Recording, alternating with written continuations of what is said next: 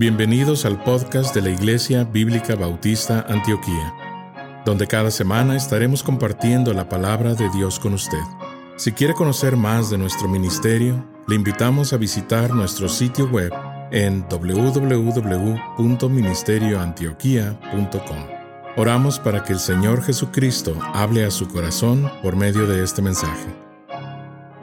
Primer canto en el cielo de salvación y salvación por el amor del Padre y por la sangre del Cordero de Dios, el Hijo de Dios. Y así me canto por la eternidad esta salvación. Y todos los ángeles que estaban en pie alrededor del trono, todos los ancianos representando los cristianos de los siglos, ángeles y ancianos, y de los cuatro seres vivientes que representan los querubines como el carácter de Dios, hablando de él como águila, de uh, poder y gloria y de hombre, de sabiduría, digamos, de becerro, de servicio, león, de ser rey.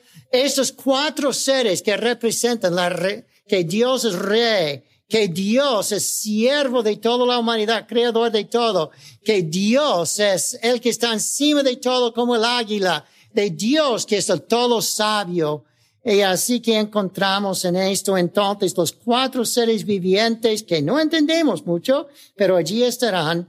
Y así cuando nosotros cantamos, toda la creación se postra sobre sus rostros delante del trono y adoran al Dios. Así que tu canto, tu alabanza inspira ángeles, querubines, multitudes para alabar a Dios, mirando y decir, mira allí en Antioch que están alabando a Dios, vamos a juntarnos con ellos. Dice en primero de Corintios que los ángeles de Dios nos miren cuando estamos en la iglesia. Por eso, la, dice, las mujeres deben venir con modestia, con pudor, y los hombres, verdad, con fe, con manos santas, y así el Señor puede bendecir de esa manera.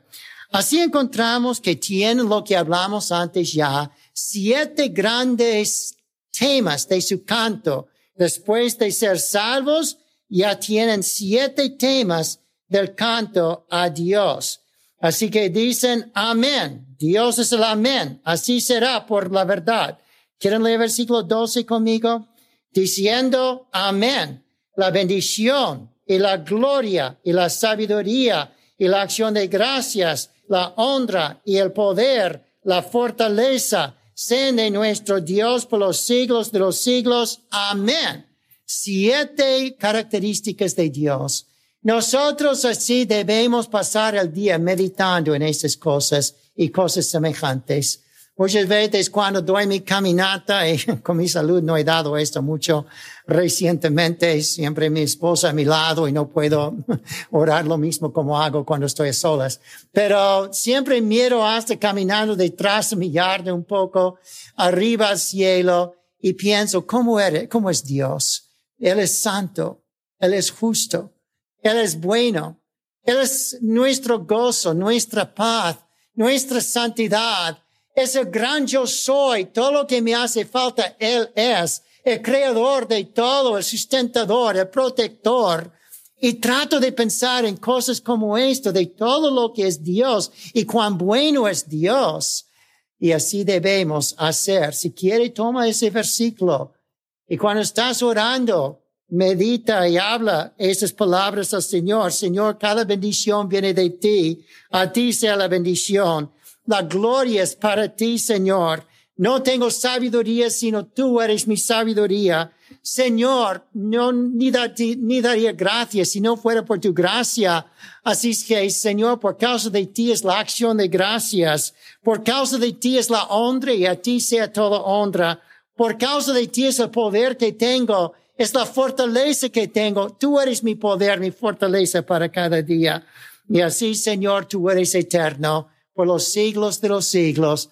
Así será. Es cierto. Amén significa así será. Es cierto. Por esto me gusta cuando, no, no tiene que ser de todo pentecostal, pero es bueno de vez en cuando decir amén. A veces yo no hago una pausa bastante para que pueda decir amén. Pero a veces digo, Cristo es bueno, ¿verdad? y hay que practicar a veces decir amén, ¿verdad? El hecho es que si viene alguien que no es creyente, muchos pastores han dicho, no estarán convencidos que Cristo es Salvador.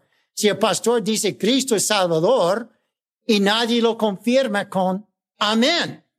Pero cuando un pastor dice Cristo es Salvador, entonces uno de visita va a decir, están de acuerdo todos. Tiene que ser la verdad. Y así que usted puede convencer a otros con esta palabra. Amén. Así que no tenemos que ser pentecostales y cada palabra, amén, amén, amén, amén, pero hay problema de vez en cuando de decir amén, ¿verdad? Amén. Así es. Uh, si digo, alguien irá al infierno, no diga amén, no queremos eso. A lo mejor será la verdad, pero no queremos animar en eso. Pero si digo, muchos serán salvos. Amén. Eh, hay que practicar cuando decir amén, ¿verdad? Hay que entrenarles un poco.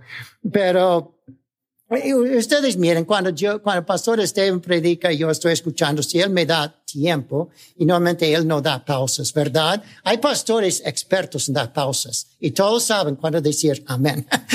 Pero el pastor Esteban y yo somos más maestros y no damos pausas, y así que no, no les acostumbramos a decir amén. Es que es una psicología de esto, ¿no? Yo entiendo la psicología, pero a la vez no quiero usar psicología.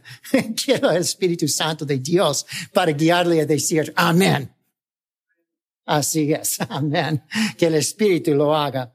Pero entonces uno de los ancianos habló diciendo, estos que están vestidos de ropa, ropas blancas, y pregunta Juan, ¿quiénes son? ¿Tú sabes? ¿De dónde ha venido? Y yo le dije, Señor, solo tú lo sabes. Y él me dijo, estos son los que han salido de gran tribulación, hablando de la gran tribulación de este libro, pero también de los siglos. Muchos cristianos han pasado por gran tribulación y han lavado sus ropas y las han blanquecido, no en la tribulación, pero en la sangre del cordero. En medio de la tribulación han dicho, Señor, no merezco nada, pero tu sangre me ha salvado. Y así, Señor, tú me darás la fuerza para aguantar esa tribulación. Y entonces estos reciben las vestiduras blancas. Parece que algunos van a tener vestiduras más bonitas que otros en el cielo. ¿Cómo serán tus vestiduras? Hablo de que algunos en el cielo andarán desnudos.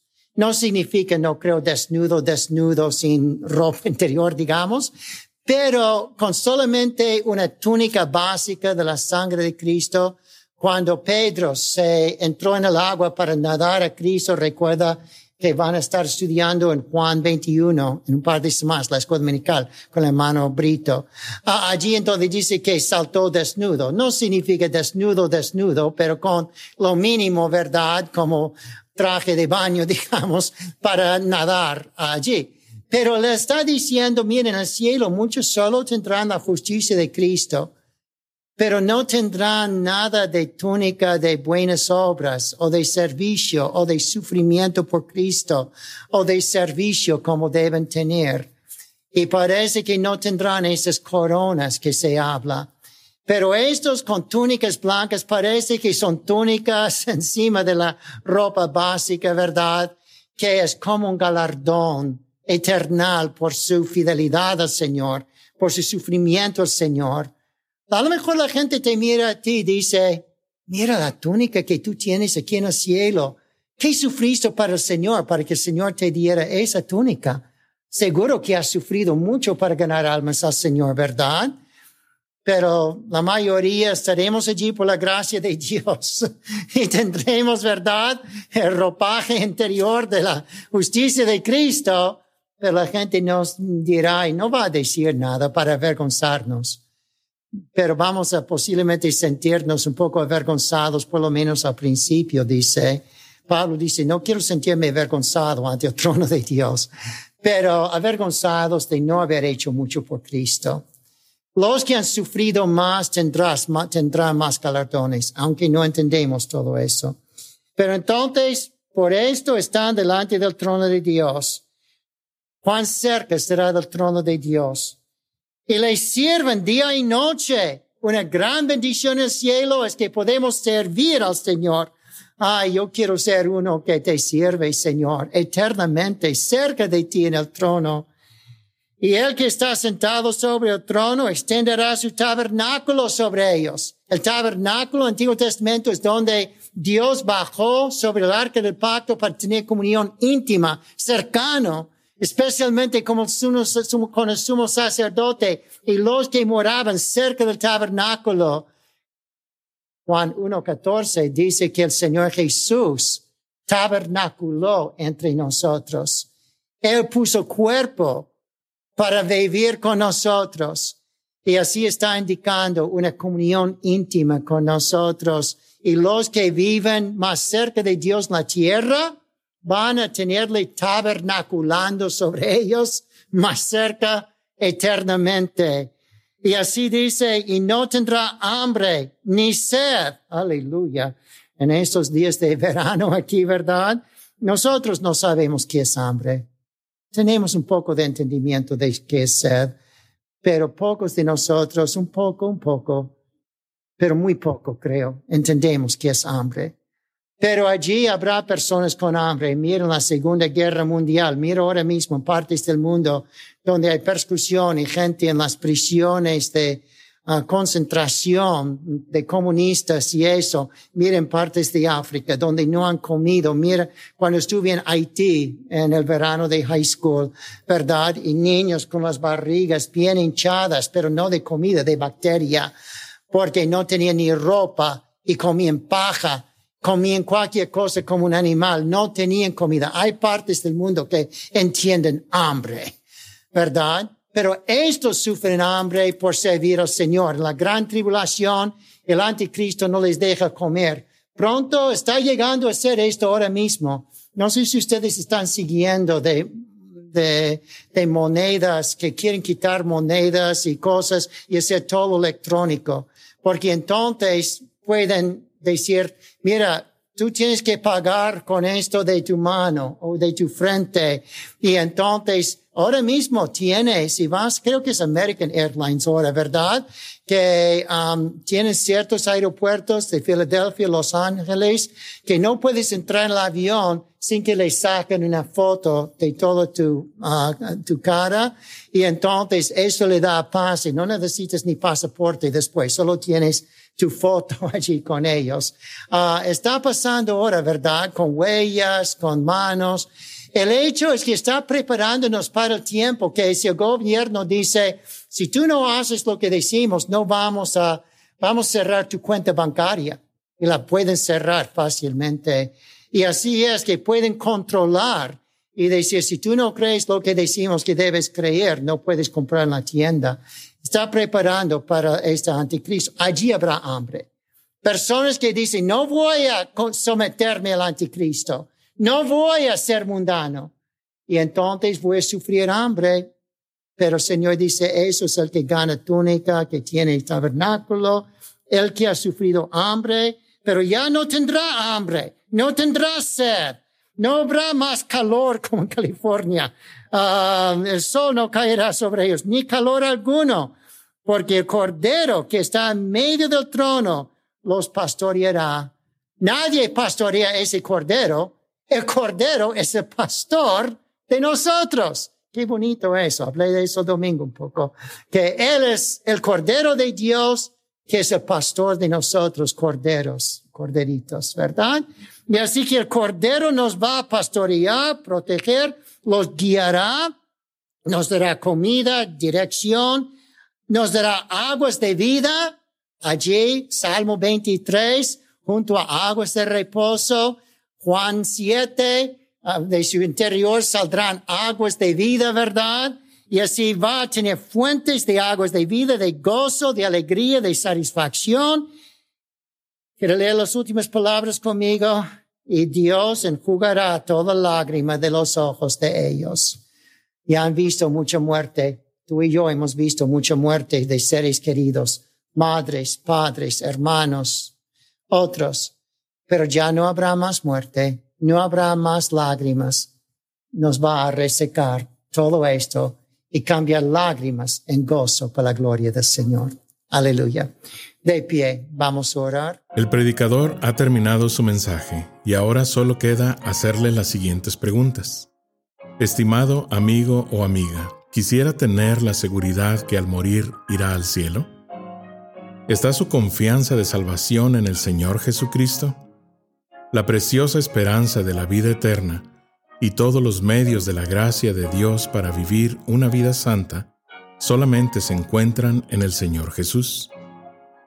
La palabra de Dios nos enseña, en Juan capítulo 3 versículo 16, que el amor de Dios por nosotros es tan grande que Jesús, el Hijo de Dios, murió en la cruz del Calvario para salvarnos de la condenación justa por nuestros pecados, y también resucitó de entre los muertos al tercer día. Nosotros debemos arrepentirnos de nuestros pecados y confiar en Jesús para salvarnos de la condenación justa por ellos. La Biblia dice en Efesios capítulo 2 versículo 8 que es por medio de la fe en Cristo que podemos ser salvos. Le motivamos a que se acerque a Dios con humildad, arrepentido de sus pecados y confiando en la palabra de Dios, que Jesucristo pagó la deuda por sus pecados para que usted y todo aquel que crea en Él reciba vida eterna y nueva vida aquí en la tierra para la gloria de Dios y bendición de su alma.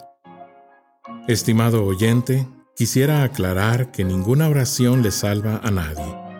Solamente nuestra fe puesta en Jesús y su sangre derramada en la cruz. Con esto dicho, la Biblia nos enseña en Romanos capítulo 10, versículos 9 al 10, que si confesares con tu boca que Jesús es el Señor, y creyeres en tu corazón que Dios le levantó de los muertos, serás salvo. Porque con el corazón se cree para justicia, pero con la boca se confiesa para salvación. Si desea este día recibir a Jesús como su Señor y Salvador, le invito a orar la siguiente oración conmigo. Señor Jesús, confieso que soy pecador y que he pecado en contra de Dios Hoy vengo ante ti para pedirte perdón. Creo que eres el Hijo de Dios, que moriste en la cruz del Calvario en mi lugar. Fuiste sepultado y resucitaste al tercer día de entre los muertos. Este día me arrepiento de mis pecados y dejo mi vida pecaminosa para seguirte a ti. Creo que eres Rey y Señor de todo lo que existe Hoy te invito a entrar a mi corazón y a mi vida. Te pido que seas mi Señor y Salvador. En el nombre de Jesús. Amén. Gracias por sintonizarnos. Le invitamos a conectarse con nosotros en www.ministerioantioquia.com y déjenos saber sobre su declaración de fe en Jesús.